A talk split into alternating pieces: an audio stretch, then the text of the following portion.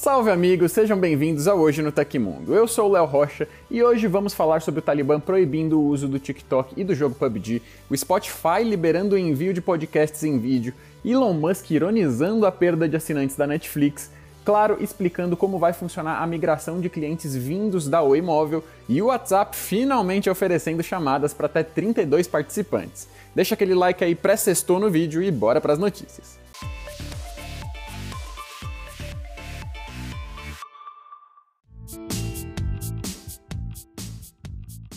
O mês de abril está sendo marcado por chuvas de meteoro que podem ser visualizadas em todo o Brasil, principalmente em regiões mais altas. Na noite de sexta-feira, dia 22, e na madrugada de sábado 23, será possível visualizar o pico da chuva de meteoros líridas, com cerca de 18 meteoros por hora. O melhor horário para visualizar o fenômeno é a partir da 1 da manhã do dia 23, e as regiões norte e nordeste serão as mais privilegiadas. Contudo, em qualquer lugar que você esteja que conte com condições climáticas climáticas favoráveis, basta se orientar para a direção norte e observar os pequenos corpos celestes. A visualização será melhor em ambientes sem muita poluição luminosa, como em cidades do interior ou no campo. Além disso, devido à atual fase lunar, a luz da Lua também deve atrapalhar a visibilidade dos meteoros menores e menos brilhantes. O governo talibã ordenou a proibição de dois aplicativos populares entre os jovens do Afeganistão, o TikTok e o game Player Unknown's Battlegrounds, conhecido também pela sigla PUBG. A justificativa seria de que os apps pervertem a juventude. A responsabilidade do bloqueio desses aplicativos no país foi atribuída ao Ministério das Comunicações e Tecnologias da Informação. Mesmo o governo anterior já havia tentado proibir PUBG no Afeganistão. Quanto ao TikTok, diversos outros países bloquearam, ou ao menos tentaram bloquear, o app de vídeos curtos, como Índia, Paquistão e Estados Unidos. Desde que reassumiu o poder do país em agosto de 2021, o Talibã já vetou também séries e músicas estrangeiras ou quaisquer obras de entretenimento que incluam mulheres. A pesquisa A Survey of Afghan People, divulgada em 2019 pela Asia Foundation, revelou que somente 29,7% da população do país tinha acesso à internet. Destes, quase 70% a utilizavam para redes sociais e 41% para acompanhar notícias. Nós temos um vídeo especial aqui do canal do Tecmundo a respeito do uso de outras formas de tecnologia pelo Talibã, então quem quiser saber mais sobre o tema, vai encontrar o link na descrição do episódio. Os servidores pertencentes ao grupo de cybercriminosos Review estão novamente no ar e operantes, inclusive com a oferta de ferramentas que ajudam na aplicação de ransomware. Segundo pesquisadores de cibersegurança consultados pelo site Blipping Computer, os sites ficam na rede Tor e estão disponíveis para acesso em uma rede interna e focada no público falante do idioma russo. Entre os conteúdos há detalhes para quem deseja se aliar à equipe e encomendar ransomware, dividindo 20% dos seus lucros com os cybercriminosos criminosos. As vítimas listadas como casos de sucesso incluem alvos do review nos últimos anos. Entretanto, não é possível saber se as páginas são de fato comandadas por ex-membros ou por algum grupo que herdou a estrutura deixada pela equipe. Entre as vítimas do review se destacam o oleoduto Colonial Pipeline, o grupo JBS e a desenvolvedora Caseia, que tiveram os serviços paralisados durante vários dias por causa dos ataques. Graças a uma força-tarefa que reuniu autoridades de vários países, a gangue começou a ser desmantelada no final do ano passado. Ela ela até foi invadida e teve a chave de criptografia liberada ao público, o que fez o grupo encerrar as atividades temporariamente. No início de 2022, integrantes começaram até a ser identificados e presos ao redor do mundo. O Spotify revelou que os criadores da plataforma finalmente podem começar a fazer o upload de podcasts em vídeo.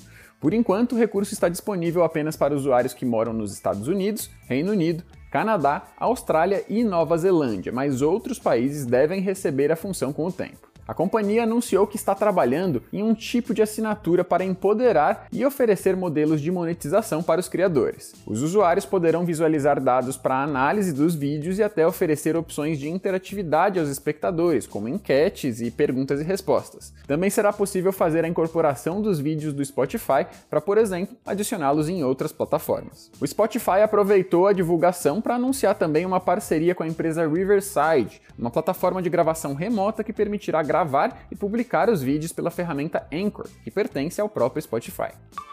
Os fãs do Tecmundo podem ter acesso a um canal exclusivo no Telegram para tirar dúvidas em vídeo direto comigo e outros editores do canal e do site do Tecmundo. Essa é só mais uma das várias vantagens para quem é membro do TecMe, o nosso clube de benefícios. Tem muito conteúdo e até cursos para quem quer entrar na área de tecnologia. Inclusive vai ter um curso meu por lá muito em breve, fiquem ligados. Tudo isso só por 99 centavos nos primeiros 7 dias e depois 5,90 por mês. O link para conferir o TecMe tá aí na descrição do episódio. Não perde. Recentemente falamos aqui no canal sobre o relatório que revelou que a Netflix perdeu assinantes pela primeira vez em 10 anos. Agora o CEO da Tesla e da SpaceX, Elon Musk, usou seu perfil no Twitter para ironizar a situação da plataforma de streaming. Respondendo a um tweet sobre o assunto, o homem mais rico do mundo disse o seguinte, em uma tradução livre: O vírus da mente progressista está tornando a Netflix impossível de assistir, querendo dizer que a culpa da perda de assinantes se deve ao foco na produção de conteúdo que não ofenda minorias. Na sequência da thread, Musk continuou a cutucar a plataforma e a reafirmar a sua opinião dada no primeiro tweet. Ele também concordou com um internauta dizendo que o problema é mais amplo e afeta a mídia em geral, incluindo filmes, videogames e TVs, e com outro também que escreveu que o vírus da mente progressista é a maior ameaça à civilização. O argumento de Musk certamente ressoa entre o público mais conservador, mas não apresenta dados que o sustentem, o que exigiria a realização de estudos específicos para a correlação entre conteúdo progressista e a perda de assinantes na plataforma. Motivos mais prováveis para a situação complicada da Netflix envolveriam a rápida ascensão de rivais de peso, como Disney Plus e HBO Max, que ampliaram suas plataformas pelo mundo inteiro ao longo do ano passado, oferecendo um vasto catálogo de conteúdo exclusivo por mensalidades consideravelmente mais baratas que a da Netflix. A operadora Claro começou a detalhar como será a migração dos clientes da Oi Móvel e a integração dessa nova base de usuários na estrutura da empresa. O movimento faz parte da aquisição da divisão de telefonia celular da Oi, realizada no final de 2020 por um consórcio entre Claro, TIM e Vivo e aprovada no início desse ano pelos órgãos reguladores do setor. De acordo com a Claro, a curto prazo, os clientes da Oi Móvel não sofrerão mudanças radicais no plano, incluindo no preço e no limite de dados. Os benefícios e canais de atendimento também serão mantidos e até mesmo a fatura continuará por um tempo mantendo a marca antiga. Para ajudar os consumidores a se preparar, a Claro lançou um site com informações sobre a migração. Novidades são prometidas pela Claro para daqui até 12 meses, quando a migração de linhas de fato será concluída em todas as regiões. A operadora também divulgou quais números de DDD serão incorporados à sua rede, e a lista completa pode ser vista na matéria no site do Tecmundo pelo link na descrição do episódio. Clientes da Oi Móvel cujos DDDs não estiverem na lista divulgada pela Claro tendem a ser incorporados às redes da TIM ou da Vivo o WhatsApp disponibilizou oficialmente um novo recurso que permite realizar chamadas de voz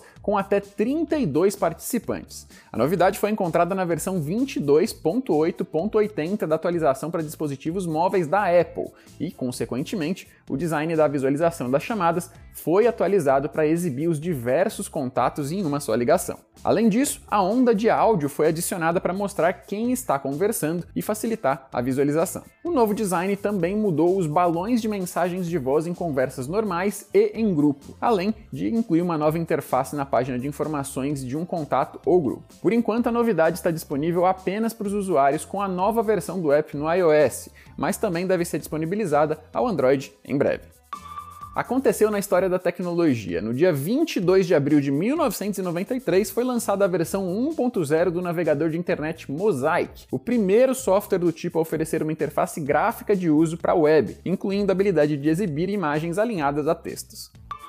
E essas foram as notícias do Hoje no Tecmundo dessa sexta-feira. O programa vai ao ar de segunda a sexta, exceto feriados, sempre no final do dia. Os links e tempos de todas as notícias que a gente deu aqui hoje estão no comentário fixado no YouTube e na descrição do episódio nas plataformas de áudio. Aliás, quem quiser assinar o programa como um podcast vai encontrar os links na descrição do vídeo, tá? Aqui quem fala é o Léo Rocha e você também pode me encontrar no Twitter e no Instagram pela LeoBRJor. Agora eu vou ficando por aqui. Um abraço, uma ótima sexta-feira e final de semana e eu vejo você na próxima.